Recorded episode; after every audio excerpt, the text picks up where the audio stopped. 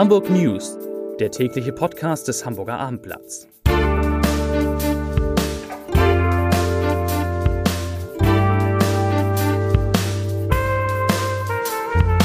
Herzlich willkommen. Mein Name ist Lars Heider und heute geht es in unserem täglichen Podcast um die Frage, was denn die Stimme von Udo Lindenberg vor seinen drei Konzerten in der Barclaycard Arena macht, ob die Elbvertiefung vielleicht doch noch einmal gestoppt werden muss und was der HVV oder der öffentliche Personennahverkehr insgesamt mit neuen Millionen aus Berlin anfängt. Und außerdem sprechen wir über Hamburgs Stadtteilfeste. Zunächst aber, wie immer, drei Nachrichten in Kürze. Vielleicht haben Sie es, habt ihr es heute Morgen gemerkt, es hat Schwankungen im Stromnetz gegeben und dadurch wurden hunderte Ampeln in Hamburg lahmgelegt. Es hat sogar, es ist sogar zu einem kurzen Blackout am Flughafen gekommen. Insgesamt waren um 8.15 Uhr 307 Ampelanlagen betroffen. Und bis ging noch relativ lange, um 10.15 Uhr sind, waren immer noch 30 Ampeln ausgefallen, darunter viele an der sehr, sehr stark befahrenen Kieler Straße. Wo wir schon bei den Autos sind, wer plant, am Wochenende etwas mit dem Auto zu machen, ja, der braucht starke Nerven. In und um Hamburg werden extrem viele Staus erwartet. Es wird sehr, sehr voll auf den Hamburger Straßen. Das liegt vor allem daran, dass die A1, die Autobahn 1, 55 Stunden lang gesperrt wird. Dazu beginnen in zwei Hamburger Bundesländern die Ferien. Das Wetter wird auch ganz nett, da werden sowieso viele Richtung Nord- und Ostsee fahren. Und es gibt zwei große Konzerte, nämlich Udo Littenberg und André, Andreas Gabayé, Andreas Gabayé im Volksparkstadion bzw. in der Barclaycard Arena. Zum HSV darf eigentlich nicht fehlen in diesen Tagen, wo es wieder losgeht vom HSV.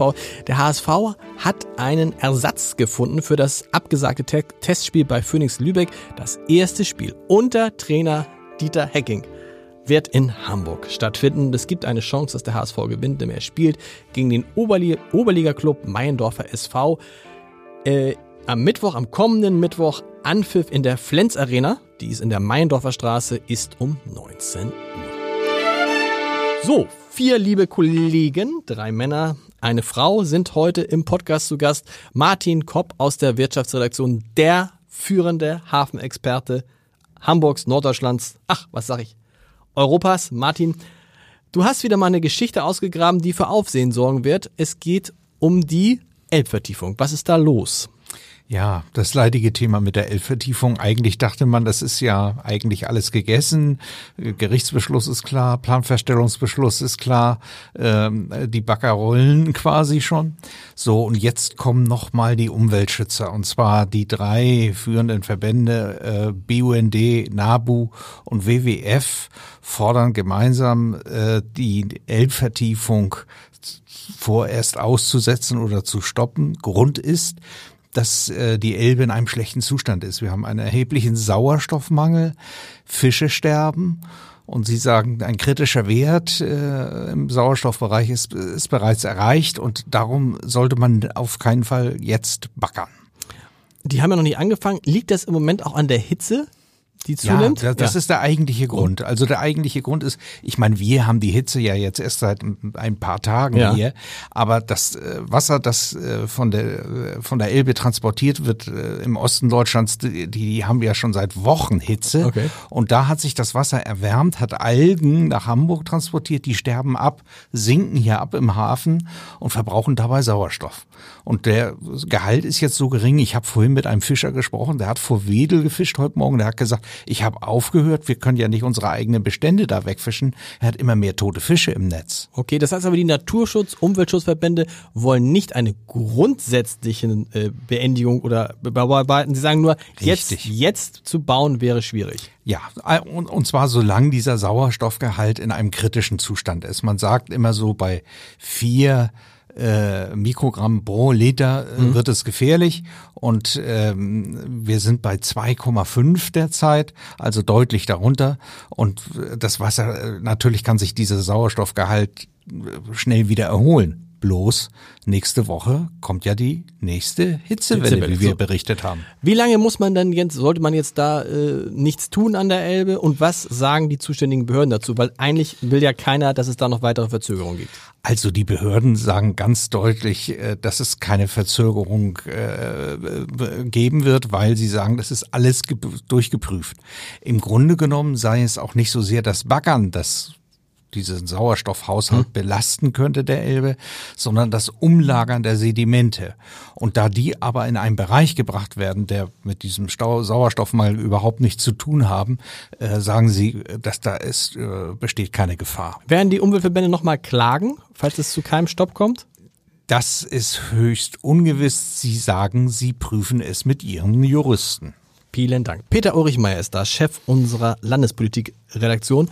Peter, der öffentliche Personennahverkehr ÖPNV in Hamburg bekommt mehr Geld aus Berlin. Wie viel Geld? Warum? Was passiert damit? Das ist ja hochinteressant. Es gibt mehrere Töpfe, mit denen der Bund äh, den Ausbau des ÖPNV in den Ländern finanziert. Hamburg bekommt derzeit aus dem größten Topf Regionalisierungsgesetz im Jahr 160 Millionen Euro, was ja schon nicht wenig ist. Nicht Und wenig. es wird sich bis 2031 auf rund 240 Millionen äh, Euro erhöhen. Das Pro Jahr? Pro Jahr. Pro Jahr. Mhm. Ähm, das klingt jetzt im Augenblick nach einer satten Steigerung, ist aber in Wahrheit 1,8 Prozent pro Okay. Jahr. Aber immerhin, diese Steigerungen ähm, sind fest eingeplant und das dient dazu, große Infrastrukturvorhaben im Bereich ÖPNV zu realisieren. Alleine wäre Hamburg dazu auch nicht imstande. Insofern greift der Bund übrigens nach einer Gesetzesänderung in stärkerem Maße den Ländern, ist nicht Hamburg alleine, unter die Arme. Das heißt, damit wird was gemacht? Damit werden barrierefreie äh, alles Übergänge. Ja, aber unter anderem eben auch die großen Projekte wie äh, der Bau der S4, also Okay. der Ausbau der S4 mit einer eigenen Strecke Richtung Bad Oldesloe, die berühmte U5, die ja irgendwann hoffentlich auch kommen wird, wird darüber auch finanziert, nicht ausschließlich, aber auch. Gut, aber sind es große geht Teile- auch um kleinere, äh, äh, geht auch um in Anführungszeichen kleinere Maßnahmen. Da sind also große Teile des Geldes schon weg für die neuen Strecken.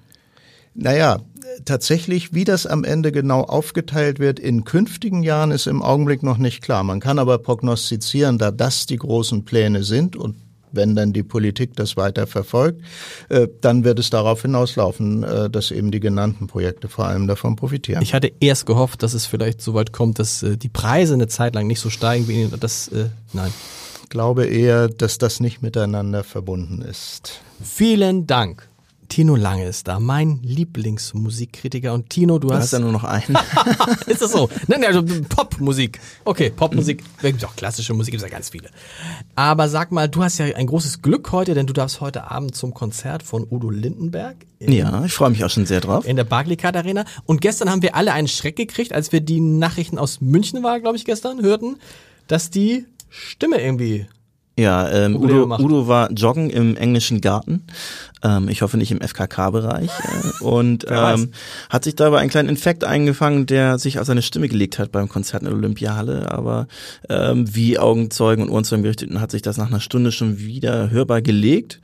Und ich gehe auch davon aus, dass er auch die drei Abende jetzt in Hamburg am Donnerstag, Freitag und Sonnabend äh, gnadenlos und panisch durchzieht. Du hast natürlich, wie es sich gehört, für einen guten Reporter recherchiert. Du hast ihm vorhin eine, eine SMS, WhatsApp geschrieben. Udo, was macht die Stimme? Ja, und äh, ich bekam wie immer Emojis zurück, was man von Udo so bekommt und Ja. äh, sieht alles gut aus. Also Hut, äh, Lachen äh, und Kuss-Smiley.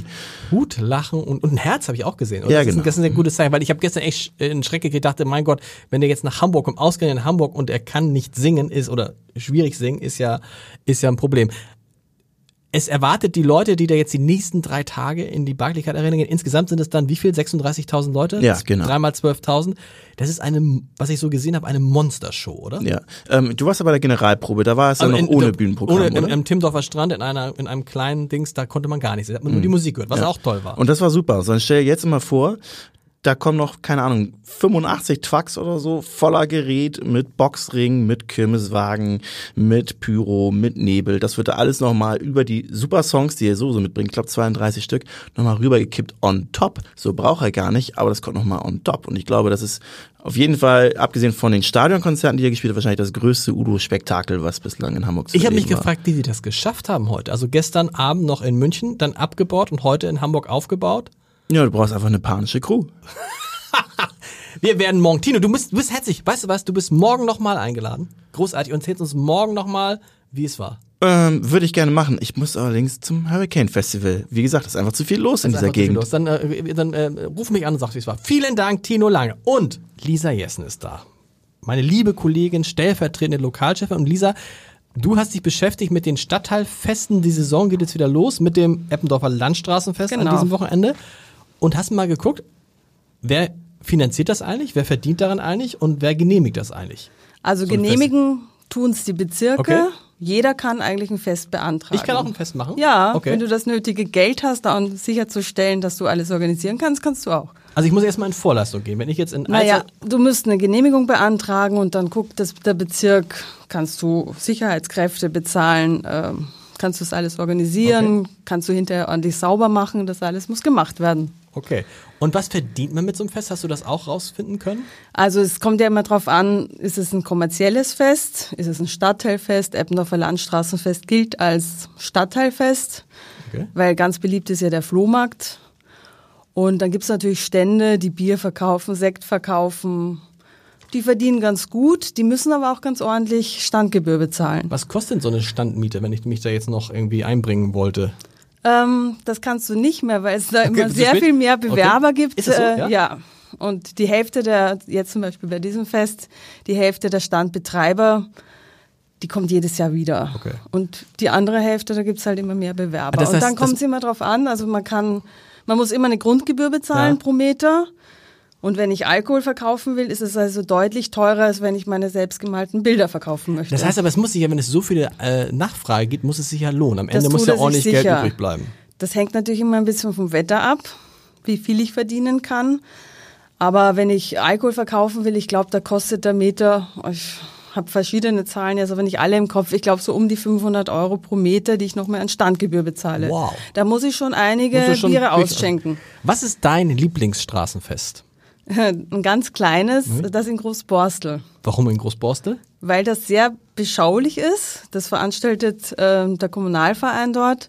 Das ist ein ganz wunderbarer Flohmarkt. Die Feuerwehr hat ihren Stand und das ist sehr kuschelig und man trifft immer ganz viele Leute. Gut. Die Saison geht wieder los. Vielen Dank, Lisa. Und statt eines täglichen Leserbriefes gibt es heute eine Nachricht in eigener Sache. Und zwar eine großartige Nachricht. Vielleicht erinnern Sie, ihr euch noch daran, dass das Hamburger Abendblatt im vergangenen Jahr eine große Aktion gemacht hat unter dem Motto, wem gehört Hamburg? Wir haben äh, die Hamburger aufgefordert, uns ihre Mietverträge zu schicken, zusammen mit der Rechercheeinheit Korrektiv. Da sind tausend äh, Informationen zusammengekommen über wem gehören welche Wohnung, was zahlt man und so weiter. Und dieses Projekt, was damals schon für ziemlich viel Aufsehen in der Stadt gesorgt hat, dieses Projekt hat jetzt gestern den Grimme, Grimme, den Grimme Online Award bekommen.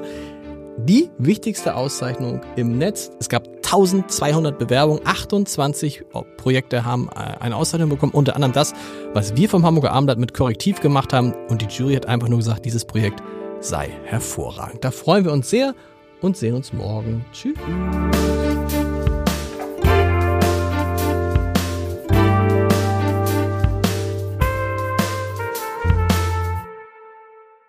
Weitere Podcasts vom Hamburger Abendblatt finden Sie auf abendblatt.de slash podcast.